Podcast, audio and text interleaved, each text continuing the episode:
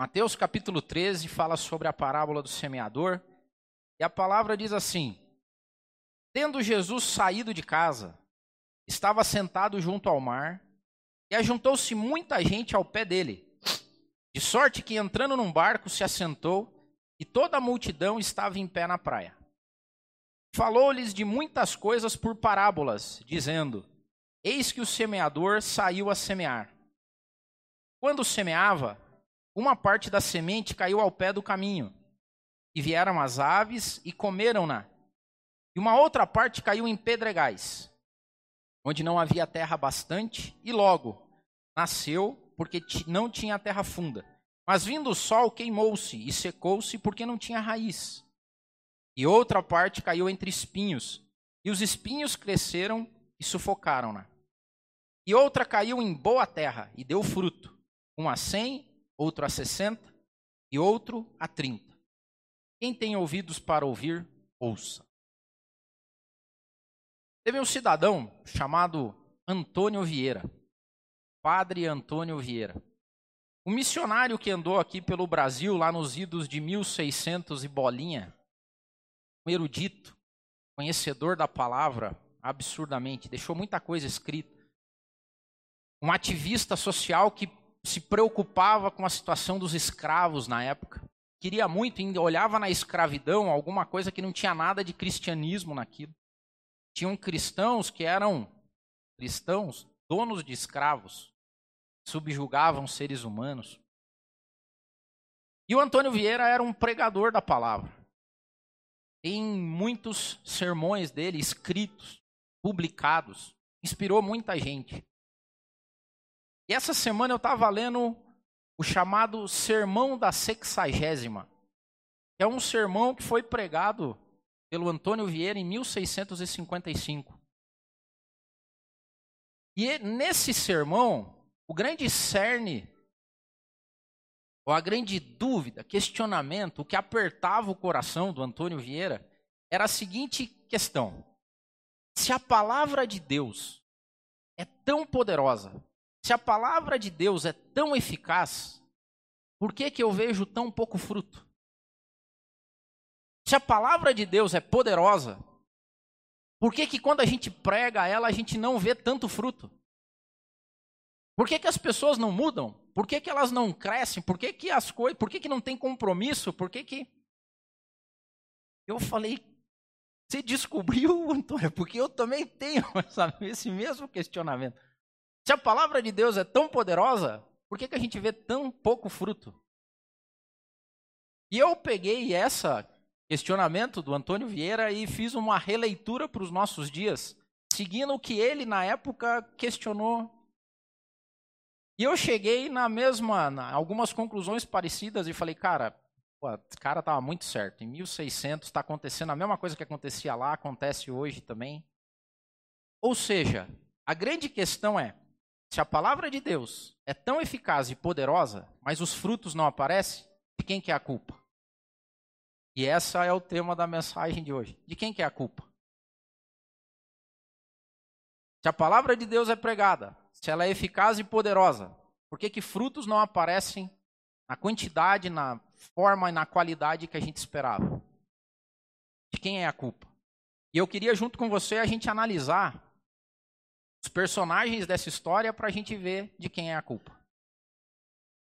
Primeiro personagem quando a palavra de Deus é pregada, a pessoa que está no meu lugar, o pregador.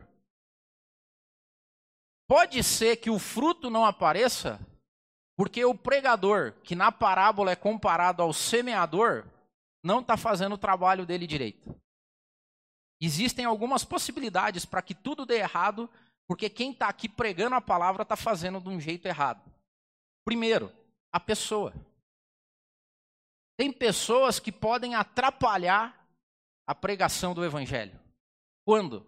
Quando a vida dele não reflete o que ele prega. Quando ele prega o evangelho puro e genuíno de Jesus, mas a vida dele dá um testemunho contrário. Isso é um problemaço. Vocês concordam ou não? Porque as pessoas olham e falam assim: não é possível que esse cara está pregando isso, mas ele faz tudo isso. Aí uma pessoa pode olhar e falar assim, cara, não vou seguir isso, porque esses caras nem eles seguem o que eles falam. Então, eu não vou seguir, não vou entrar nessa onda. A outra forma que pode acontecer, onde o pregador é o problema para que as coisas não vão para frente, é ignorância, falta de conhecimento. A gente já viu isso acontecer, os nossos pais e avós dão conta disso, onde viveram uma época onde pessoas tinham grandes dificuldades culturais, às vezes não sabiam ler direito. E se eu não sei ler direito, como é que eu posso interpretar uma coisa que eu não entendo? E na verdade virava uma sequência de transferência de coisa. Ó, eu aprendi que é assim, daí eu conto para esse cara que é assim, conto para o outro e vai uma transferência sem as pessoas irem até a palavra. Então o pregador pode, o semeador aqui nesse caso, pode estar tá fazendo tudo errado. Porque ele está com a ignorância dele, com o despreparo, com a incapacidade dele. A palavra de Deus não produz fruto, porque ele não tem habilidade ele não tem dom, não tem vocação para explicar o que a palavra traduz. Ele não tem condição de colocar isso de forma com que as pessoas entendam como Jesus fazia. Jesus usava a, a, a maravilhosa técnica das parábolas. Vou falar com o agricultor, eu vou falar de joio, de trigo. Vou falar com o pescador, vou falar que o evangelho é semelhante a uma rede. Eu vou falar com o marceneiro, talvez eu falo que o evangelho é uma porta. E eu consigo adequar a riqueza e a profundidade do evangelho às pessoas que precisam ouvir ele. Tem gente que não consegue fazer isso e pela incapacidade, vocês já devem ter ouvido. Pessoas que talvez seja o contrário. A cultura e o conhecimento dele é tão grande e ele trafega num nível que as pessoas que estão aqui ouvindo não conseguem entender ele. Porque do hebraico e do aramaico e na teologia moderna e tal, e a galerinha ali fala, bicho, eu não estou onde esse cara está não tem habilidade de transformar a ciência e o conhecimento que está no Evangelho de forma que as pessoas que ouçam entendam. É um perigo. O estilo do pregador é um perigo. Já repararam não? Se o cidadão for um estilo que você já não cria muita simpatia com o sujeito, teu coração se fecha. Então o cidadão vendo, por exemplo, deve ter gente que eu sei disso que não deve ouvir a minha mensagem. Por quê? Porque eu estou de tênis, calça jeans, e daí o cara fala assim: não posso dar crédito para um sujeito que se veste desse jeito para falar. Eu entendo isso. Mas também talvez tenha o inverso. Tem aquela pessoa que você vai ver o cidadão, ele chega com um sapatinho invernizado, com um coletinho. Com... Aí você fala, já você de cara olha e fala. Hum. Aí o teu coração cria uma barreira. Paciência, é estilo. O estilo pode comprometer. A voz pode comprometer. Tem gente que não gosta de escutar a mensagem aqui no MAP porque a gente deixa. Eu amo. Né? Dá a impressão que fica calmo, tranquilo, com um fundo ali musical. Tem gente que detesta isso e fala assim, cara, eu não consigo prestar atenção no que vocês estão pregando porque aquela música me atrapalha. Tem gente que gosta, tem gente que não gosta, é o estilo. Voz do sujeito. Né? Tem uns caras, você já, já reparou que tem gente que fala assim, cara, eu não gosto de pregação que o cara grita. Aí tem outro que fala assim, não, eu não gosto lá porque dá sono na gente. Vocês vão pregando, daí é, vai dando, eu gosto daquele. Aqui, parentes, nós passamos uma vez, eu e a Jo, o João era pequenininho, nós fomos numa igreja e o pregador pregava gritando muito, cara. Pegava o microfone assim, e nós na primeira fila, o João pequenininho, o João botava o dedo no ouvido e fazia uma cara feia. E nós, João, tire o dedo do ouvido, piá. E o pregador começou a ficar incomodado, e daí ele gritava mais ainda. Daí o João ficava desesperado. Estilo. Estilo pode atrapalhar a pregação. Estilo pode fazer com que corações se abram e corações se fechem. Então o pregador tem um grande problema aí. Spurgeon diz que a Bíblia fala no tom de voz do próprio Deus. Olha que tremendo isso. A Bíblia fala no tom de voz do próprio Deus. Já vi também um pastor falando assim: olha, faça bastante leitura, cite bastante versículo bíblico enquanto você estiver pregando, porque se você não pregar nada, pelo menos valeu a leitura. É uma boa também. Agora sim, nessa fórmula, o pregador tem um grande, uma grande parcela. E nós que temos essa incumbência, eu oro todo dia para Deus, pedindo que eu não seja um atrapalho. Que no meu jeito, que nos meus problemas, que no jeito que eu falo, no tom de voz, no jeito que eu me visto, que eu não seja um atrapalho. Que a gente passe o mínimo, o minimamente, o desapercebido. Que a Bíblia exposta leve com ela o tom de voz do próprio Deus. Que Deus fale. Que você lembre da mensagem, mas não lembre de quem pregou. Seria maravilhoso isso. Mas nós somos seres humanos, tem problema. Hoje, então, nós temos um monte de gente que não produz fruto cristão porque eles olham em quem prega. E quando eles olham para quem prega, a palavra perde a legitimidade.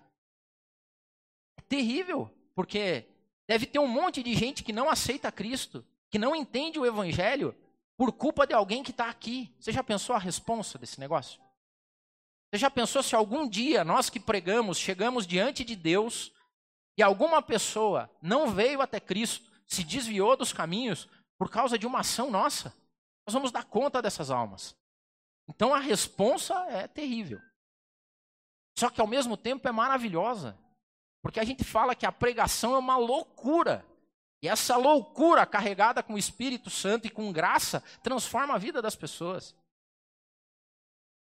Então, definitivamente a culpa pode ser do pregador.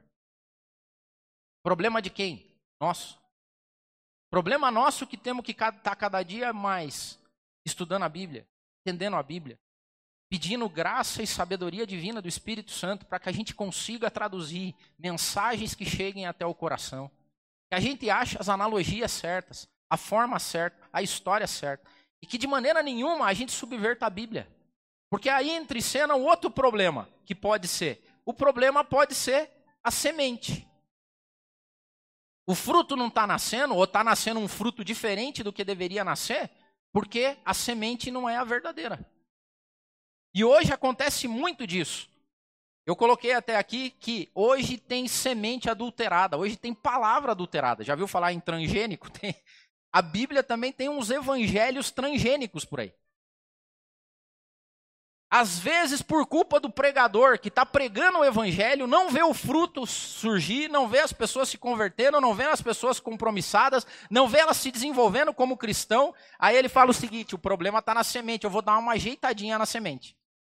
Aí entra a teologia da prosperidade, entra o carnaval que virou mensagens de autoajuda. Que a galera vai para as igrejas esperando palavra de motivação e autoajuda. Pastores estão virando coachings. Psicologia da felicidade. Não tem nada a ver com o evangelho, mas lotam auditórios. Lotam espaços. Pessoas pagam um mundo de dinheiro para ouvir palavras de autoajuda. E na minha visão é: o cara começa a ficar incomodado que não aparece fruto, que a igreja dele não cresce. Aí o que, que ele faz? Vou dar uma ajeitadinha na palavra. Vou dar uma mexida na semente. Vou dar uma turbinada na semente. Daí começa a pipocar gente de tudo quanto é lado. Auditórios cheios, maravilhoso. E é gente aqui, e é retiro, é pá, pá. Eu morro de medo disso.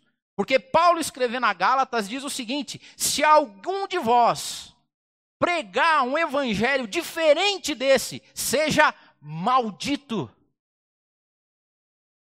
A resposta do pregador, além de tudo isso, recai no fato de que se você muda o evangelho e prega um evangelho que não é o evangelho de Cristo, e você arrebanha pessoas e leva elas talvez por um caminho errado, algum dia Deus vai tomar conta disso, Deus vai pedir, Deus vai. Maldito seja você. Eu não quero estar nessa conta dos malditos. E é por isso que há uma preocupação. Agora, tem gente que pode ser louco o suficiente de dizer o seguinte: a, se a culpa não é do pregador, a culpa não é da palavra, sabe de quem é a culpa? Então, de Deus. A culpa é do Espírito. Deve ter uns loucos que pode falar isso, não é o meu caso, tá? Mas deve ter gente dizendo assim: sabe por que, que não dá fruto? Porque o Espírito Santo é incompetente. Ele não está conseguindo convencer as pessoas do pecado dela. Vocês estão pregando o evangelho certinho, é aquilo que está na palavra, Está tudo sendo semeado, só que o Espírito Santo não está. Oh.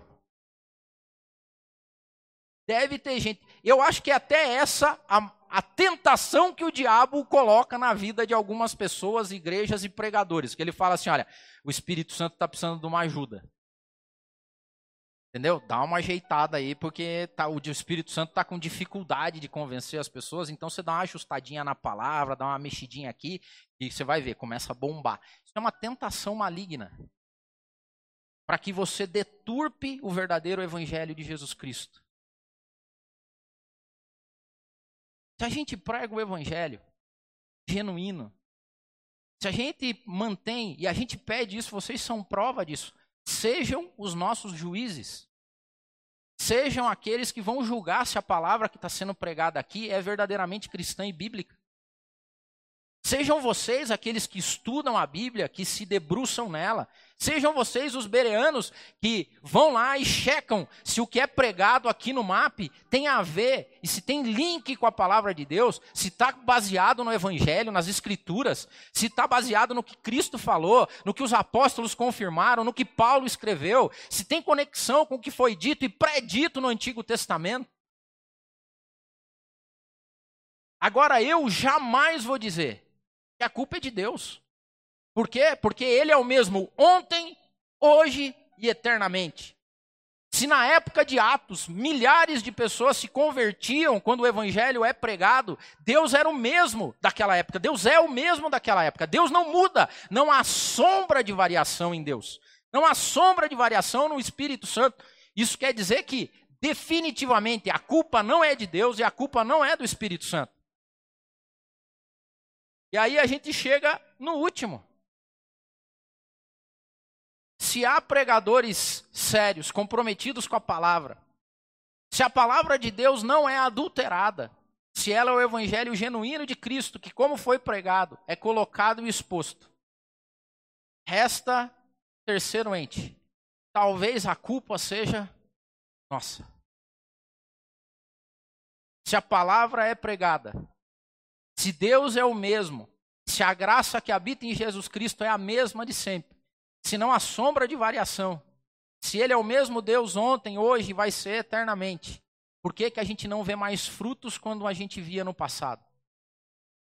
Talvez a culpa esteja no solo. A palavra é boa. O semeador está fazendo o que foi dito para ele fazer. Espírito Santo continua, o amor de Deus exposto, a graça do mesmo tamanho talvez o problema seja o solo. Tem um primeiro tipo de solo, é aquele solo que ele se mistura com o caminho. Porque a palavra de Deus diz que uma parte da semente caiu ao pé do caminho. E as aves vieram e comeram a palavra e levaram a semente embora. Corações aonde você não vê a diferença, ó, aqui é o caminho, aqui é a plantação. Tudo meio junto, assim, tudo meio misturado. Você não sabe diferenciar o que é o caminho, o que é o coração. Isso quer dizer que o coração está junto com o resto. Corações inquietos, perturbados. Pessoas que não têm calmaria na vida.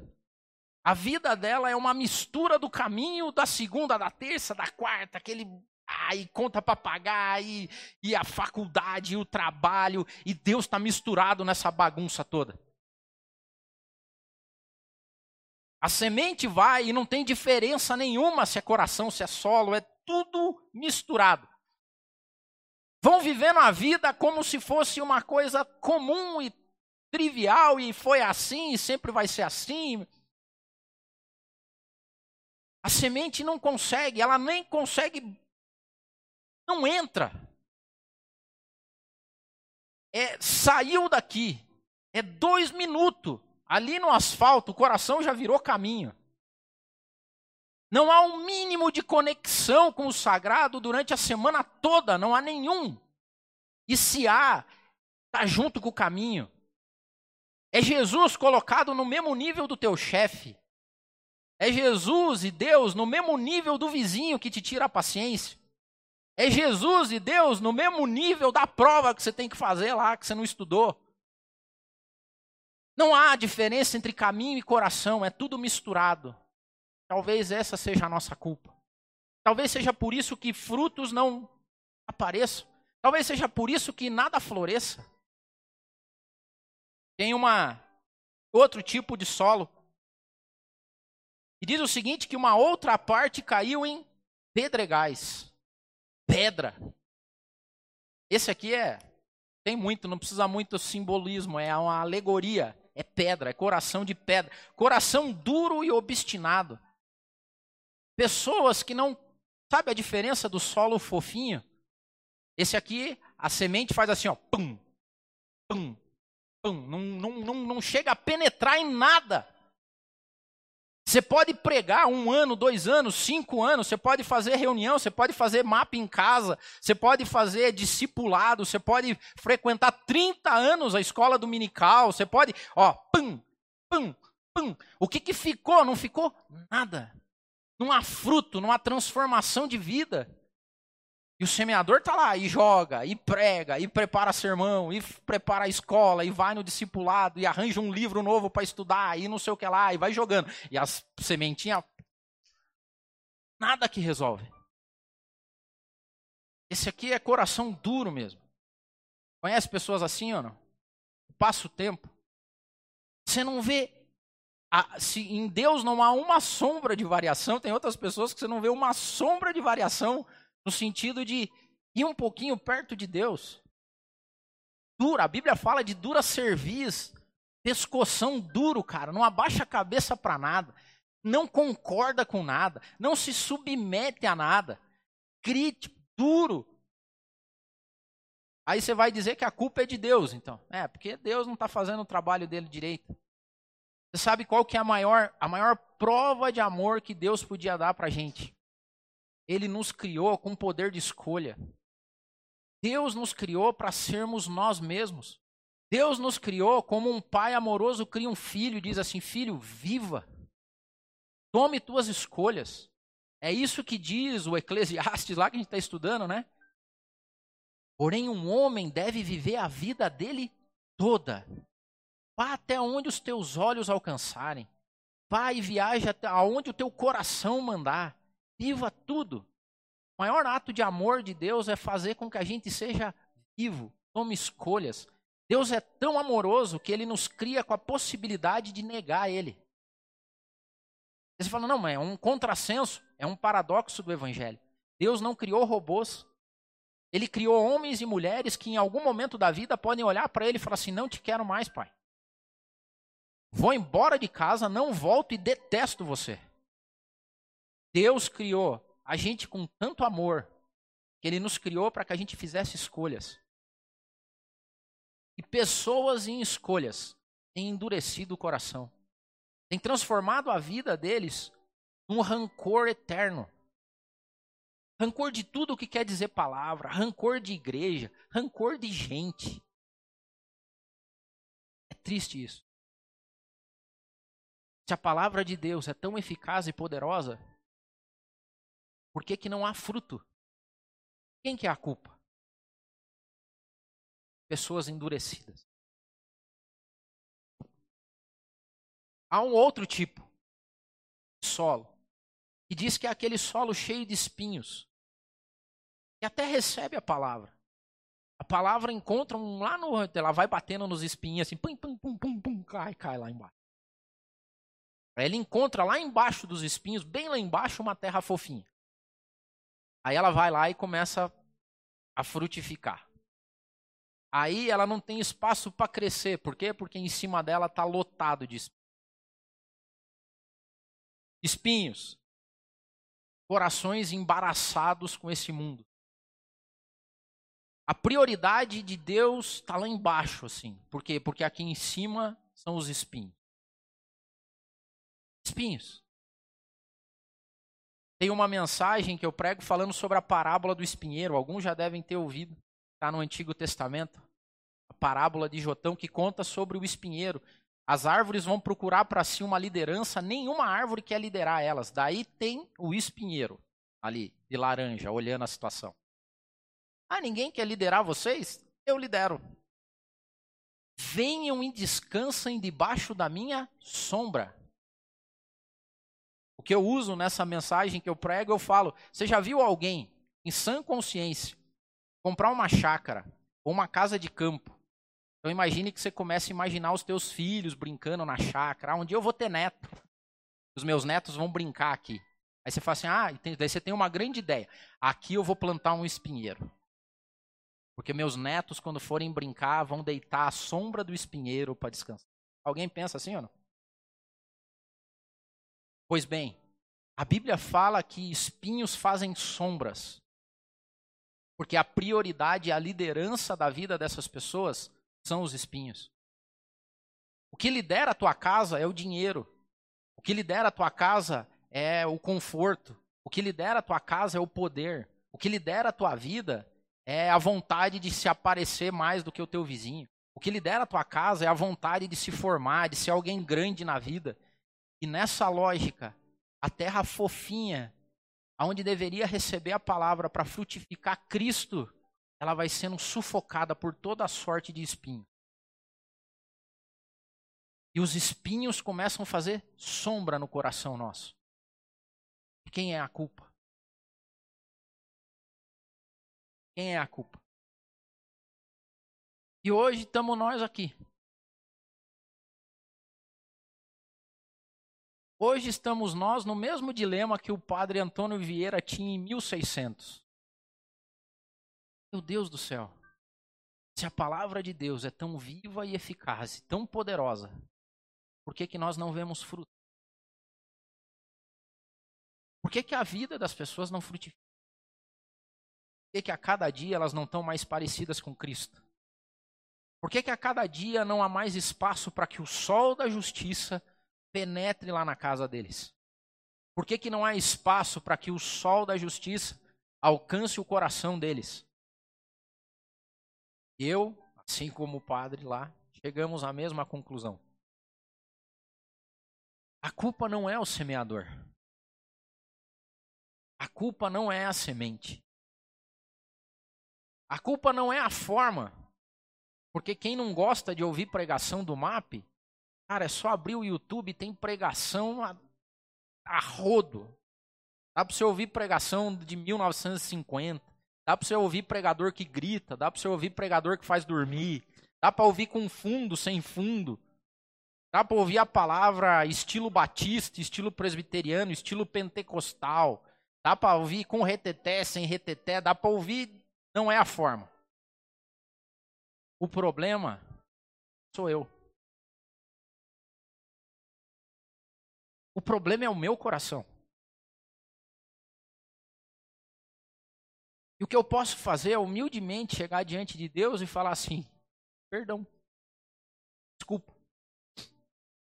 Perdão, Pai. O Senhor continua o mesmo. A tua palavra ainda é poderosa. Só não frutifica por minha causa. O que nós fazemos então? Jeremias diz o seguinte: a palavra de Deus é como um martelo.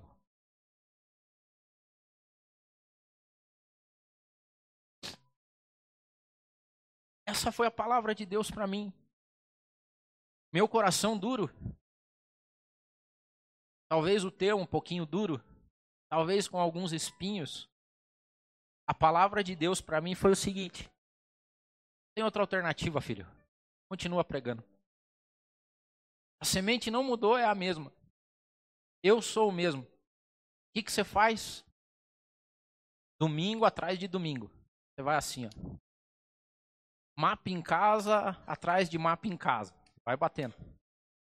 Discipulado atrás de discipulado. Você vai assim, ó. Oração atrás de oração. Você vai assim. É o dia. Tanto bater. Tanto bater. E tanto bater. Coração se quebra. E os espinhos abrem espaço. E eu chego. Dia a palavra encontra o solo. Um dia ela produz quando ela produzir, não vai ser uma plantinha fraca que morre ao primeiro sinal de seca. Porque vocês vão ser, como Jesus disse, como carvalhos de justiça. Plantação do Senhor. que dá o seu fruto na estação correta e cujas folhas não caem. Deus abençoe.